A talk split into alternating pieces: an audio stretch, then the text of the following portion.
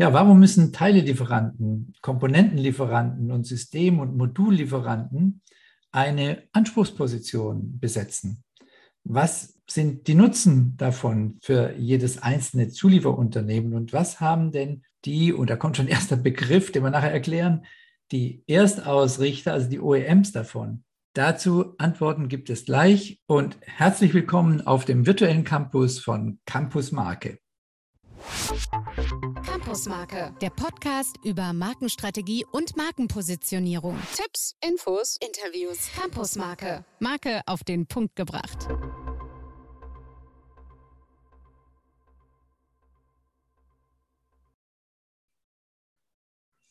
Ja, dieses komplexe Thema und die komplexen Strukturen, mit denen wir es heute äh, zu tun haben, das mache ich nicht alleine. Dafür habe ich einen absoluten Experten an meiner Seite, Bernhard Gutmann, der ganz viel Erfahrung, ganz viel Wissen hat, wenn es um diese verschiedenen Ebenen in der Zulieferhierarchie geht. Und deswegen super, dass wir das zusammen machen. Grüß dich, Bernhard.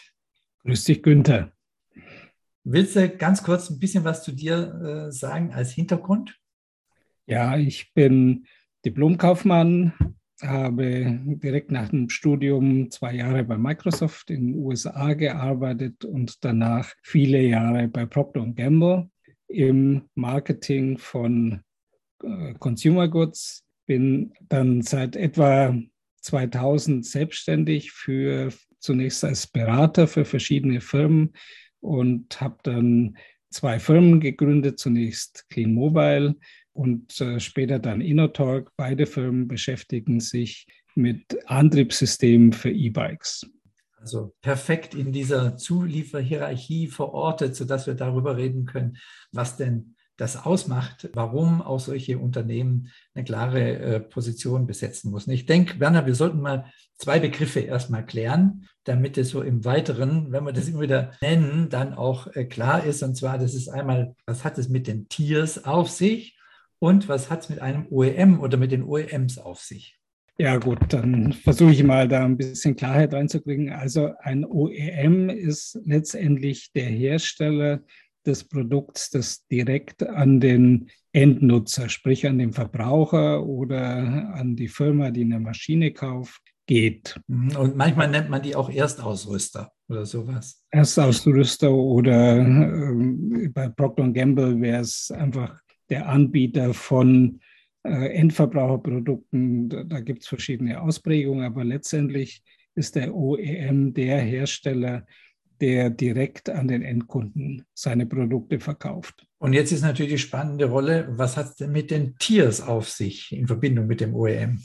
Ja, der OEM bedient sich wieder weiterer Hersteller, die in der Wertschöpfungskette nachrangig angesiedelt sind. Und diese Hersteller beliefern den OEM mit Zwischenprodukten oder mit kompletten Komponenten oder Systemen, die dann von dem Hersteller in das endgültige Produkt integriert werden. Ja. Und je nachdem, äh, auf welcher Stufe dieser Kette sich der Hersteller befindet, unterscheidet man zwischen First Tier oder Second Tier oder vielleicht auch Third Tier.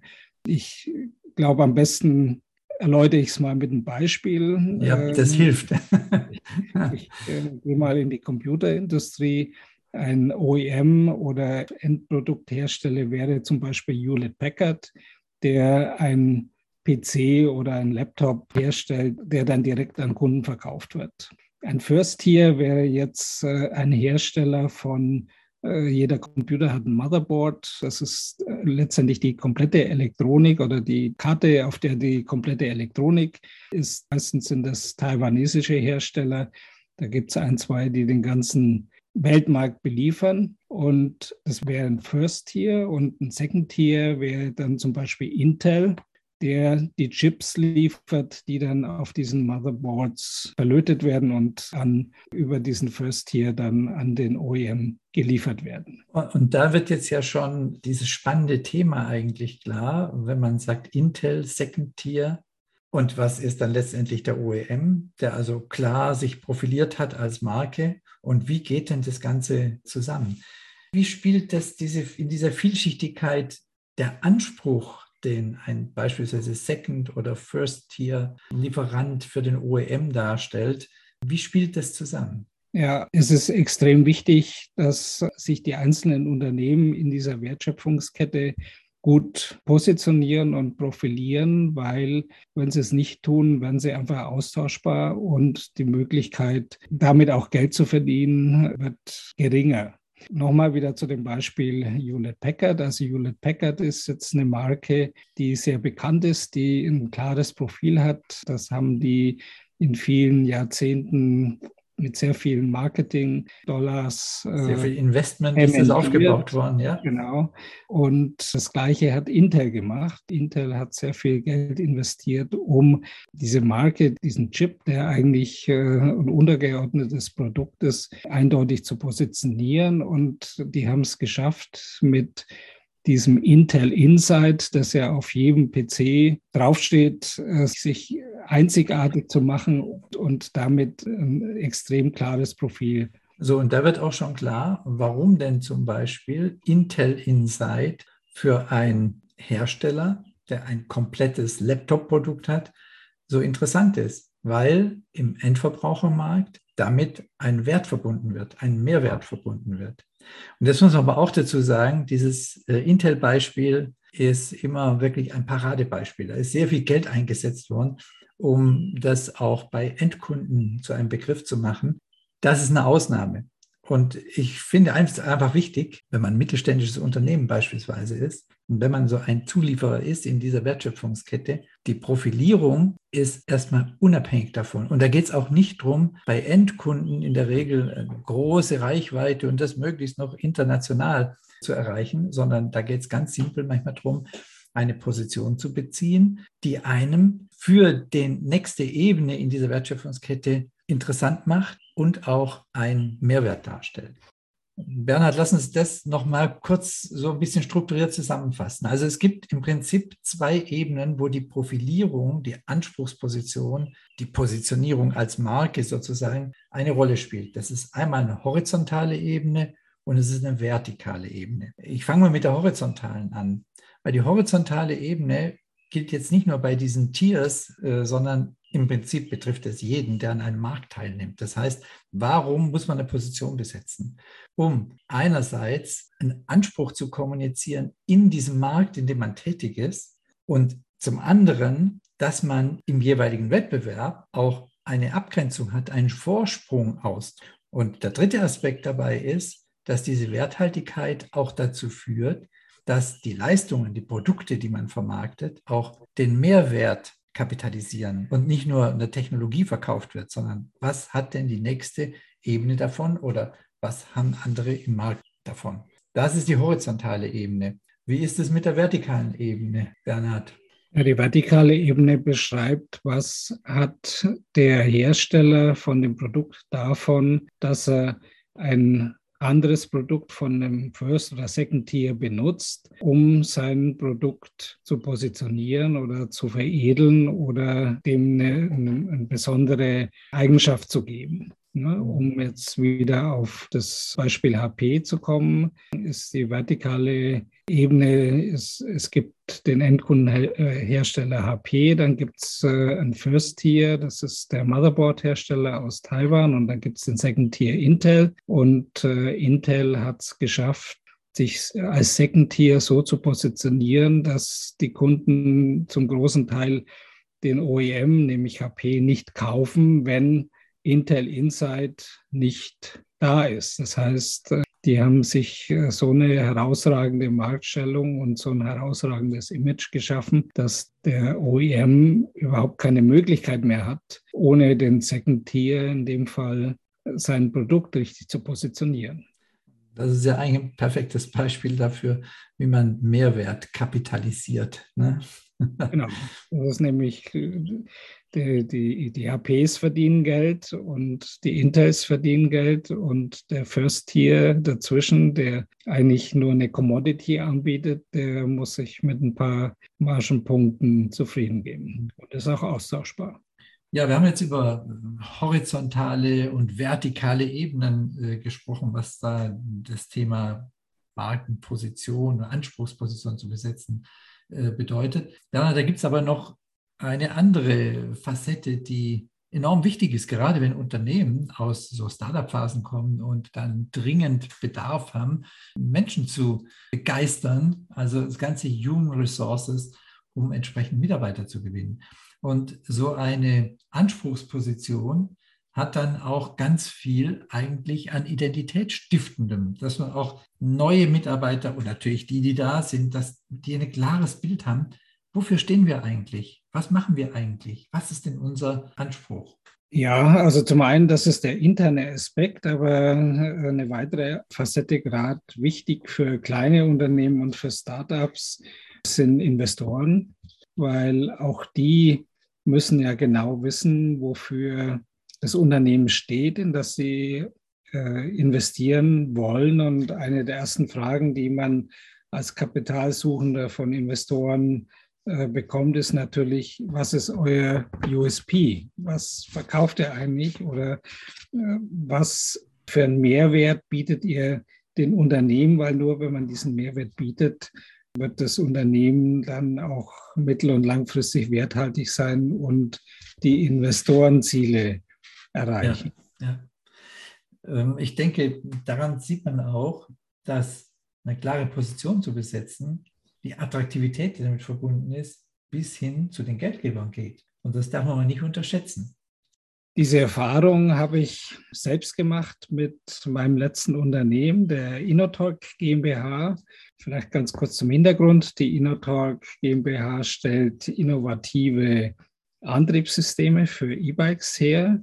Und äh, die Anspruchsposition, die Innotalk herausgearbeitet hat für sich, für seine Mitarbeiter, für seine Kunden und auch für die Investoren, ist ein sehr natürliches Fahrverhalten. Sprich, man, man fährt ein E-Bike, aber im Fahren stellt sich so dar, wie wenn man eigentlich nur ein Fahrrad fährt und der E-Bike-Antrieb ist unterstützend, aber er vermittelt einem dieses Gefühl wie Fahrradfahren. Und wir haben das als Anspruch kulminiert in einem Claim, nämlich Natural Drive. InnoTalk bietet Natural Drive. Und dieser Claim war sehr erfolgreich, sowohl bei Kunden. Wir haben das intern gelebt, äh, aber es hat auch dazu geführt, dass Investoren in die Firma InnoTalk investiert haben und diese Idee letztendlich durch Kapital unterstützt haben und äh, zum Erfolg von InnoTalk beigetragen haben. Und daran sieht man, wie wichtig es ist, so eine Anspruchsposition klar rauszuarbeiten und letztendlich auch dann den einzelnen Stakeholdern zu vermitteln. Ein ja. weiterer Stakeholder, der dann letztendlich bei InnoTalk eingestiegen ist oder mit InnoTalk gemerged hat, ist die Firma Fazur, eine Firma mit einer ähnlichen äh, Anspruchsposition. Und wir haben vor einem halben Jahr gemerged und werden jetzt in Zukunft gemeinsam diesen Weg gehen. Ja, wir haben jetzt die Gelegenheit, einen der Gründer des Unternehmens Fazur, und zwar ein E-Bike-Antriebssystemhersteller oder die E-Bike-Antriebssysteme haben, bei uns zu begrüßen. Das ist Fabian Reuter und er ist verantwortlich für die Markenausrichtung und wir freuen uns, dass wir da genaueres mal erfahren können, was es denn mit Fahrzeug auf sich hat. Also grüß dich, Fabian. Hallo, Servus, hi. Sag doch einfach mal so im Rough bisschen was zu dir. Ja, erstmal danke, dass ich dabei sein kann. Ähm, ich bin der Fabian, wie du schon gesagt hast, einer der der Mitgründer von Fazur. Bin eigentlich brutal glücklich, dass ich auch die Chance bekommen habe, mit Fazur nicht nur ein Unternehmen, sondern auch eine Marke mit aufbauen zu dürfen. Ich bin selber eigentlich, komme aus der, ich habe gesagt, der Mann, der aus der Wirtschaft kam. Ja, also ich bin eigentlich ein klassischer, klassischer BWL-Student. Das haben wir miteinander gemeinsam. Ja, ich sehr denke, gut. Bernhard ja. auch, ne? Ja. Und, und, und, beide den Absprung geschafft. Ja, sehr gut. ähm, genau, und habe dann auch im Controlling lang gearbeitet, aber habe schon ganz früh schon auch einen großen Sinn fürs Unternehmertum gehabt und habe dann einfach das große Glück gehabt, dass einer meiner besten Freunde einfach die Idee hatte, die technologische Idee, ein Antriebssystem zu erschaffen und auch eine Firma zu gründen und mich dann, sage ich mal, auch ein Stück äh, weit mitgenommen hat am Anfang auf die Reise und wir dann ja auch gemeinsam diese Firma quasi aufbauen durften. Hm. Also ich glaube, manchmal braucht man halt auch das Glück, dann die richtigen Leute oder zur richtigen Zeit am richtigen Ort zu sein um dann sowas auch machen zu dürfen. Einfach eine richtige Gründerstory, super. Genau. Kannst du denn ein bisschen was zum Werdegang von Fazur sagen? Ja, also genau, also wie ich es gesagt habe, mit einem meiner besten Kumpels, dem Hannes, der hatte eben die Idee, früh auch schon so klassische, sag ich mal, Anschubförderungen in Anspruch zu nehmen, wie ein Exist-Gründerstipendium. Und dann haben wir irgendwann Ende 2013 die Firma gegründet und sind dann in die Entwicklung eben von, von diesem E-Bike-Antriebssystem gegangen, was sich extrem von all dem, was es damals am Markt gab, eben abgehoben hat. Und das auch ein Stück weit im Übrigen auch der Kern dann auch, sag ich mal, der Marke geworden ist, dieses ja, Rebellentum auch ein Stück weit, so würde ich es jetzt mal sagen, und haben eben dann dieses System entwickelt. Vielleicht ganz kurz einmal, was, was ist das Besondere? Zu der Zeit gab es eigentlich nur sehr, sehr schwere E-Bike-Antriebssysteme, mit denen man nur sehr schwere Fahrräder bauen konnte. Und wir kamen eben als jüngere Leute einfach mit einem Ansatz, naja, muss es denn so schwer sein und muss es denn wie so ein klobiger Brocken unten am Rad hängen? Kann man das nicht auch anders machen? Ja. Und haben dann eben ein Antriebssystem entwickelt, was eben deutlich leichter war, voll integriert und dann auch noch äh, den letzten Clou, der eigentlich ein technologischer Wahnsinn ist und damalig auch niemand uns wirklich zugetraut hätte, nämlich das Antriebssystem auch noch entnehmbar zu machen. Mhm. Und die Reise sind wir dann gegangen und das ist dann darin geendet ist, dass wir in 2017 ausgeliefert haben und mittlerweile es nur wenige Fahrradhersteller gibt, die uns noch nicht ausprobiert haben. Ja, manche ja. mehr, manche erfolgreicher, manche weniger erfolgreich, das mit Sicherheit schon. Aber eigentlich hat uns jeder ausprobiert, dass es so weit gekommen ist, hätten wir wahrscheinlich nicht gedacht und dass wir auch heute als Begründer des sogenannten Light E-Bikes, nämlich einer gewisser Art und Weise neuen Kategorie unter den E-Bikes, als dass wir als die gesehen werden. Das hätten wir uns ja. damals wahrscheinlich auch nicht gedacht. Aber im Grunde war es von Anfang an auch in uns drin. Wir waren aber mhm. vielleicht damals noch nicht in der Lage, es wirklich zu formulieren. Also was du sagst mit in uns drin, das finde ich ist ein gutes Stichwort, weil Marken kommen immer aus irgendwas raus. Also das, die, die kann man nicht so aufsetzen, sondern da muss was Inneres da sein, was sie antreibt ja. und so. Und deswegen gerade, was du erzählt hast, ist wirklich eine tolle Gründerstory. Und solche Gründerstories sind auch ganz wesentlicher Teil einer Marke und wie sie sich positionieren kann und wie sie sich nicht positionieren darf. Ne? Auch das ja. Gegenstück dazu. Ja. Und das, was du gerade so erzählt hast mit der Identität, wie war denn das, gerade wenn man als Startup dann anfängt, Mitarbeiter zu rekrutieren mhm. und so, wie war denn das für die Identitätsstiftung wichtig? Fazua. Ja. ja. Toller Name, ist so ungewöhnlich. Ne? Irgendwie hat es links nach bayerischen Wurzeln. Das ist auch so, ja. Also wir haben tatsächlich einen, einen einfachen Namen damals gesucht, äh, fünf Buchstaben, alle Internet-Domains frei, keine Namenskonflikte, ist ja auch brutal schwierig mhm. heutzutage, gerade wenn man Kunstwörter erfindet, ja, und plötzlich heißt es in irgendeiner Sprache dann doch irgendwas Obszönes oder was auch immer, ja, you never know. Ähm, und es ist uns quasi mit diesem Namen, der gleichzeitig eben diese leichte Analogie zum bayerischen Fazur hat, aber phonetisch halt ganz anders geschrieben, mhm. ja, fand man halt irgendwie lustig. Ich glaube, hätten wir wahrscheinlich einen, einen, Namensstrategen gefragt, hätte er uns brutal davon abgeraten. ja. ja aber sein. manchmal, aber das, selbst im Namen steckt das auch in uns drin, quasi ja. was der Antrieb war. Und ja. ich glaube, was wir auch mit den ersten Mitarbeitern auch mit vermitteln konnten, nämlich wir wollen halt anders sein. Ja, und das ist sowohl im Namen so als auch im Produkt. Mhm. Ja, es war ja ganz klar die Strategie, auf keinen Fall etwas zu machen, was im Ansatz so ist wie das, was es am Markt gibt, wie die Platzhirschen. Ja. Und ich meine, ja, ja. die Namen kann man ja nennen. Ja, wenn du heute was baust, was nur im Ansatzweise dem Bosch gleich ist, dann kannst du es eigentlich bleiben lassen. Wenn man mal ganz ehrlich ist, das, das, dafür ist das ganze, ähm, das ganze Konstrukt darum halt einfach zu stark. Ja. Und das war ein Antrieb. Und ich glaube, wir haben unsere Mitarbeiter ganz gut damit eben mit diesem Rebellentum, glaube ich, mhm. ganz gut für uns gewinnen können. Und dann glaube ich als zweites auch noch das Menschliche, was da nochmal dahinter steckt. Ja, ähm, das ist glaube ich was, was, was viele Leute schnell begriffen haben. Wir sind ja heute 120 Leute und wir hat, ich hatte heute erst eine Stunde so eine Einführung. Wir haben drei neue Mitarbeiter. Äh, bei uns heißt es im Field Service, das heißt, es sind Leute, die draußen rumfahren und die Händler besuchen. Ja. Die kommen ja dann eben aus, aus Europa verteilt, einer war auch aus England.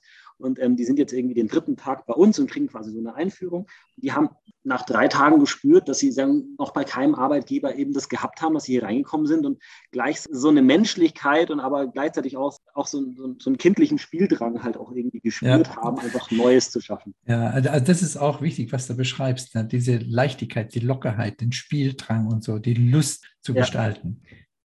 Ja, Fabian Anderssein und Rebellentum ist ja jetzt schon eine sehr starke interne Identität, aber ist es denn auch ein Mehrwert für den Kunden? Anders gefragt, was ist euer Mehrwert für den Kunden und wie vermittelt ihr den an mhm. die OEMs? Ja, genau wie du sagst, also unser Kunde, unser, unser direkter Kunde, mit dem wir eine wirtschaftliche Beziehung haben, sagen wir mal zu 90 Prozent ja der Fahrradhersteller. Ähm, und das ist auch was, was ich dem vermitteln muss. Jetzt ist es ja ganz lustig, ja, in so einem klassischen Buying Center Ansatz, ja, ist ja die Frage, wer trifft bei so einem OEM eigentlich die Entscheidung, ein Projekt zu machen und, und auch so, eine, so ein Antriebssystem ins Portfolio mit aufzunehmen. Das sind ja oft die Produktmanager. Und da muss man sogar total ein bisschen aufpassen, weil diese Produktmanager bei Fahrradherstellern häufig so sind wie wir, nämlich selber Fahrradfahrer. Und es sind auch selbst öfters mal gar nicht so unwilde Hunde, sage ich jetzt mal. Ja? Und ich glaube, das war auch einer der größten Vorteile, warum wir uns gar nicht so schwer getan haben, zumindest jetzt mal in der klassischen Vertriebssicht, sag ich mal, auf einer Wellenlänge mit denen zu sein. Was aber jetzt, sagen wir mal, auch vom Produkt und von der Marke her auf jeden Fall passend war, ist, dass alles das, was es bis jetzt am Markt gab, kam ja nicht aus, wirklich aus der Fahrradindustrie. Also gerade der Bosch kommt ja nicht aus der Fahrradindustrie. Und sagen wir mal, das Konkurrenzprodukt und ein Brose kommt auch nicht und ein Yamaha eigentlich auch nicht. Also das sind ja, den klebt sogar, äh, sagen wir mal, ein bisschen Benzin an den Händen sogar. Und wenn, dann gibt es noch den Shimano und der Shimano hat auch wiederum was an sich, was jetzt ein Bosch auch drin an sich hat, nämlich sie haben mittlerweile eine wahnsinnige Macht entwickelt. Und diese Abhängigkeit, die erschreckt ein Stück weit auch äh, einen Fahrradhersteller. Und jetzt quasi eine Marke zu haben, die mich vielleicht so ein bisschen, zumindest einen ganz kleinen Teil, ein Stück weit unabhängiger macht, indem sie was anbieten, was aber gleichzeitig nichts wegkannibalisiert und dann auch noch so ein bisschen wild und frech ist, eigentlich wie der Fahrradhersteller selber, ja, weil Fahrradhersteller sind in der Regel eher wilder, deswegen ist die Industrie auch teilweise noch nicht so durchstrukturiert wie andere Industrien das, glaube ich, hat ganz gut funktioniert. Das heißt, das, was, was wir tatsächlich im Kern auch als Firma waren, fanden die Fahrradhersteller eigentlich sehr gut. Und um es noch jetzt quasi in der Vertriebskette auch noch um die zwei weiteren folgenden Stufen zu erweitern, tatsächlich hat das Gleiche auch ganz gut beim Händler funktioniert. Nicht bei allen. Das, was kein Händler gut findet, ist, wenn du keinen Service anbietest oder wenn du halt einfach schlechte Produkte lieferst. Das findet keiner gut. Ja, ja das, das mit Bosch ist ein sehr gutes Beispiel. Aber da ist ja die Gefahr, dass die ihren Kunden die Identität nehmen, weil viele Kunden äh, sagen, ich will jetzt ein Bosch-Fahrrad haben und nicht ein Cube oder irgendwas ja. anderes.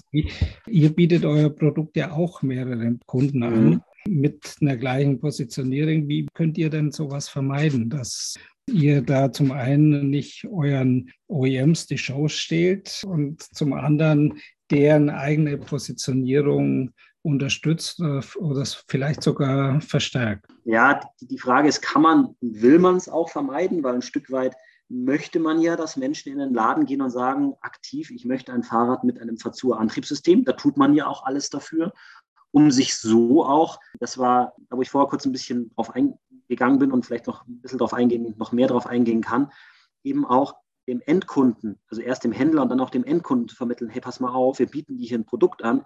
Das kaufst du zwar nicht direkt von uns ab, aber das ist die Plattform, auf dem eben dann dein Fahrrad läuft. Und jetzt quasi im Schulterschluss, und das ist ja die große Kunst, und da sind wir mit lang noch, lang noch nicht da bei dem, was noch alles möglich ist, denn gerade im digitalen Umfeld kann man noch viel, viel mehr in den Schulterschluss mit dem Fahrradhersteller gehen und so bisschen sagen, hey, pass mal auf, wir sind eine Technologieplattform. Klar, es gibt auch andere Fahrradhersteller, deren Modelle auf unserer Technologieplattform laufen.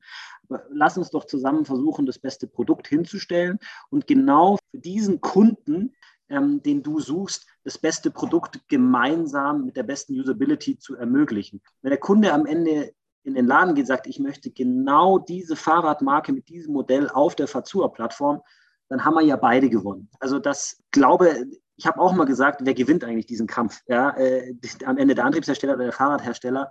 Und ich glaube, mittlerweile kann man sagen, man kann das gemeinsam schaffen. Also es muss keiner gewinnen, sondern wir beide ähm, bringen einfach das beste mhm. Produkt an den Kunden. Und am Ende hat er zwei Marken im Kopf. Ja, das ist so, aber ja. die können ja auch ganz gut zusammengehen. Ja, sie gehen ja auch. Wenn man ja. diese Synergien rausarbeitet, dann äh, kann das perfekt sein, um eben auch Zielgruppen zu akquirieren. Ja, genau. Sag mal so, die Erfahrungen, die ihr so gemacht habt bei Startup-Gründung mhm. und dann Fahrt zu und diesen Weg. Wenn man jetzt mal so für unsere Hörer das sieht, was würdest du den anderen raten, die so in dieser Wertschöpfungskette der Zulieferer sind? Wie sollen die sich verhalten? Was sollen die machen? Und was wären denn vielleicht so die drei wichtigsten Learnings? Ich gehe jetzt mal nicht, ich gehe jetzt mal nicht auf die Learnings der, der, der Gründung, ja, und den, ja, den, verstehe. Äh, ja, ja, jeder, da, da, da, da, kann ich, da kann ich, da kann ich dir ja. die 100 Learnings äh, der letzten fünf Jahre kann ich dir da, da, machen, wir, präsentieren. machen wir drei weitere Podcasts da müssen wir noch Learnings drei weitere aus der Gründungsphase. genau. Aber äh, genau die drei, was ist quasi, was vielleicht, wie du sagst, für die Zulieferer oder für gerade Antriebshersteller, was da wichtig ist. Also das eine ist das, was ich vorher schon gesagt habe, tatsächlich du musst halt schon ein Produkt haben. Also einfach nur ein Produkt hinzustellen, was halt ein bisschen besser aussieht, ja, oder wo halt eine andere Marke draufklebt, da wird es schwierig. Also mhm. ein sich unterscheidendes Produkt, glaube ich, ist ein Punkt. Und das nächste ist, und das sieht man ja gerade am Markt, wie viele meinen, dass sie es technologisch beherrschen und selbst da schon, sage ich mal, an ihre Grenzen kommt, weil ein E-Bike-Antriebssystem deutlich komplexer ist, als sich die meisten das vorstellen. Selbst wenn sie dann diese Hürde meistern, dann vergessen sie halt den ganzen Rest. Und einer der wesentlichen Teile, die noch dazugehören, sind eben, man braucht ja auch ein Service-Netzwerk. Ja. Also man, das vergessen die meisten. Und ein Service-Netzwerk aufzubauen und heute noch in den Handel reinzukommen, also quasi im, im Umkreis immer von zehn Kilometern einen Händler haben, der dein Antriebssystem servist und wartet, ja. Das ist heute, ich glaube, ich sage immer, wir waren die allerletzten, die es überhaupt noch geschafft haben. Und das muss man irgendwie mit berücksichtigen, weil wenn ich das nicht anbiete, ja. dann werde ich es auch sehr schwer haben. Und das Dritte ist eben der Endkunde. Ja, also heute zu sagen, ich bin einfach nur der Motor, der da drin steckt, das funktioniert meiner Meinung nach nur dann, wenn man eigentlich dann die Technologie komplett in der Fahrradmarke aufgehen lässt. Ja. Dann bin ich aber wirklich eigentlich nur Entwicklungsdienstleister, wenn man es mal so will. Und deswegen, glaube ich, braucht es eben genau die drei Dinge, ein sich unterscheidendes Produkt, das die Infrastruktur rund um Handel und Service zur Verfügung stellen und für den Endkunden eine Positionierung darstellen und eine Geschichte erzählen können. Also das sind so die drei ja. wichtigsten Dinge, glaube ich, die man braucht hast du super auf den Punkt gebracht. Weil das sind wirklich ganz markante äh, Learnings und Erfahrungen aus dem. Und das hat ganz viel damit zu tun, wie man sich mit Anspruch als Marke eben auch durchsetzt. Ne? Und das ist aber nicht nur das alleine, sondern wie du sagst, Service-Netzwerk ja. und fängt alles an mit einem unterscheidbaren Produkt. Ja. Und, also es geht nicht darum, eine Technologie zu entwickeln und zu sagen, das haben wir doch eine tolle Technologie, da gehört einfach sehr viel mehr dazu, um dann auch erfolgreich zu sein, so wie ihr das war. So ist es. Ja, Bernhard, hast du noch eine Frage, die uns bewegt oder bedanken wir uns jetzt für diese Innensichten, die du uns gegeben hast? Ich glaube, wir bedanken uns, weil das war extrem aufschlussreich, Fabian, und ich glaube, wir haben viel gelernt und tausend Dank. Ja, danke euch auch. Von meiner danke. Seite auch. Super, dass du auf unserer Plattform warst und alles Gute. Danke euch. Ciao. Was Fabian da gesagt hat, unterstreicht auch in meinen Augen nochmal, wie wichtig es ist, äh, frühzeitig eine Marke zu etablieren. Das ist auch die Erfahrung, die ich bei InnerTalk gemacht habe. Auch da haben wir zu einem sehr frühen Zeitpunkt äh, schon uns überlegt, wofür steht die Marke? Wie wollen wir im Markt gesehen werden von Kunden, von Investoren, von auch unseren eigenen Mitarbeitern. Und da, Günther, haben wir ja auch sehr erfolgreich zusammengearbeitet. Ja, das haben wir miteinander gemacht. Das stimmt. Also wichtig ist ja da, dass man zu diesem frühen Zeitpunkt in einem komprimierten Prozess eigentlich auf den Punkt bringt, wofür man steht, wie du es ja auch gerade gesagt hast. Und wir haben das äh, mit der Markengenommethode gemacht, mit der wir als Institut arbeiten. Und äh, wir sind da in sehr kompakter Zeit, also ich glaube, es waren auch so gerade mal drei Monate, dann auf dem Punkt gewesen und haben dann definiert gehabt, was die strategischen äh, Inhalte sind. Und man kommt eigentlich nur über eine strukturierte Vorgehensweise dann auch zu Dingen, die auf den Punkt gebracht sind von einer Marke. Bei dieser Markengenommethode, mit der wir als Institut arbeiten, die arbeitet so mit einer Analogie mit äh, drei Markengenen, nachdem sich so der Prozess ein bisschen ausrichtet. Und das startet, was wir ja auch gemacht haben, Bernhard, mit einem oder mehreren Assessments, wo dann die Leute alle mit am Tisch sitzen oder heutzutage natürlich alles fast als virtuell. Und man beschäftigt sich sehr intensiv einen ganzen Tag eigentlich mit verschiedensten Facetten dieses, äh, dieser Gene des Magengenoms. Themen, die man da äh, diskutiert, da kommt man sehr tief rein. Und nach dieser ersten Phase und dem Auswerten von den ganzen Materialien, die es zu so einer Marke gibt, da entwickeln wir dann solche Kraftfelder der Marke. Da haben wir auch, ich weiß nicht, damals bei InnoTalk so acht, neun solcher Kraftfelder entwickelt, wo man sich mit beschäftigt was sind denn so Treiber für äh, diese Marke? Und da verdichtet man immer weiter und zieht dann das raus, was positionierungsrelevant ist. Und im Endeffekt hat man so eine Markenanspruchspyramide, die definiert, was für eine Persönlichkeit ist diese Marke und welche Werte hat sie. Das richtet sich nachher danach, wie man kreativ sich umsetzt und auftritt. Und die wichtigsten Definitionen sind, dass man wirklich mal auf den Punkt bringt, was ist denn unsere Kompetenz? Und zwar mit wenigen Sätzen, nicht lang, ausführlich erzählt. Und aus der Kompetenz leitet man ab, was ist der Anspruch, den ich erheben kann. Also eine Kompetenz ist das eine, die brauche ich auch. Aber ein Anspruch ist erheblich mehr wert, als wenn ich nur eine Kompetenz erzähle. Und dann geht man noch einen Schritt weiter und leitet aus dem Anspruch die Nutzendimension ab. Und das ist das, was letztendlich für so eine Marke steht, was der Anspruch von so einer Marke ist. Und das habt ihr dann bei InnoTalk ja auch erlebt, wie das dann durchgezogen werden kann über die ganzen Marketingmaßnahmen und dieser lange Weg, den der Fabian gesagt hat, was man da an Investments macht, dass man da auf das Richtige setzt, was wirklich auf den Punkt gebracht ist. Kann ich nur bestätigen. Also bei InnoTalk hat es äh, super funktioniert und ich glaube, es gibt wenige Marken, im E-Bike-Bereich, die äh, so eine klare, so einen klaren Anspruch und so eine klare Positionierung haben wie InnoTalk. Ja, Bernhard, was nehmen wir denn mit aus dem heutigen Thema und den verschiedenen Facetten? Was könnte so eine Zusammenfassung sein, was wichtig ist? Ich fange mal mit einem Punkt an, der eigentlich heute sehr deutlich geworden ist, dass eine Technologie alleine den Markt nicht macht. Ne, so eine Technologie, die als Grundlage für so eine Ausrichtung ist und auch wenn man so ein Startup-Unternehmen sieht, hat natürlich immer die Notwendigkeit, dass sie was Besonderes bietet, dass sie vielleicht auch einen ganzen Schritt nach vorne in der technologischen Entwicklung ist. Aber das alleine reicht nicht aus, um den Markt zu machen. Ja, das ist auch meine Erfahrung. Also ich kann dazu nur beitragen, dass das auch für uns extrem wichtig war. Aber was man, glaube ich, dabei auch berücksichtigen muss, man muss das Ganze angehen wie ein Entwicklungsprojekt. Ne? Eine Marke zu strukturieren und zu positionieren ist letztendlich nichts anderes wie jetzt ein Motor für ein E-Bike zu entwickeln.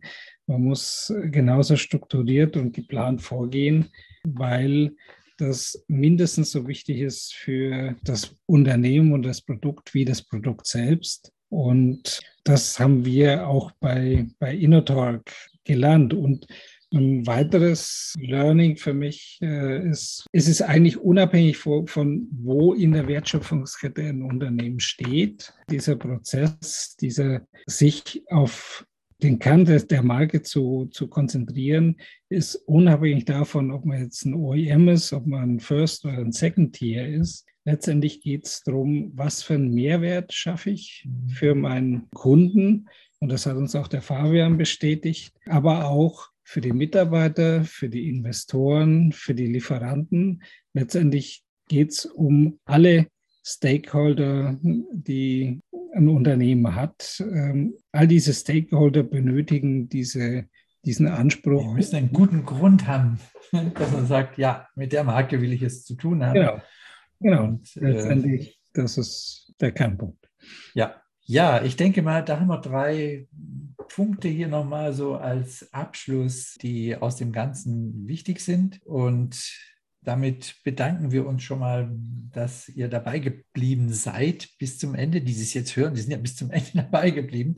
Ähm, es ist so, dass wir natürlich auch wieder auf unserem Blog entsprechend äh, Kurzdarstellungen nochmal machen und dort gibt es dann auch die Hinweise, wie man in Kontakt kommen kann, sowohl mit Bernhard Gutmann als auch mit unserem tollen äh, Interviewpartner, dem Fabian Reuter und mit dem Institut. Und ja, wenn es irgendwelche Themen, Fragen gibt, sprecht uns jederzeit gerne an. Äh, wie gesagt, die E-Mail-Adressen findet ihr dann im Anhang. Und nochmal vielen Dank, dass ihr alle dabei wart und natürlich vor allen Dingen vielen Dank an den Bernhard, der mit seiner Erfahrung dem Thema noch richtig die Würze gegeben hat. Also dank dir. Ja, auch von meiner Seite her. Tausend Dank. So, und damit war es das für heute. Alles Gute, bis demnächst. Campusmarke, der Podcast über Markenstrategie und Markenpositionierung. Tipps, Infos, Interviews. Campusmarke, Marke auf den Punkt gebracht.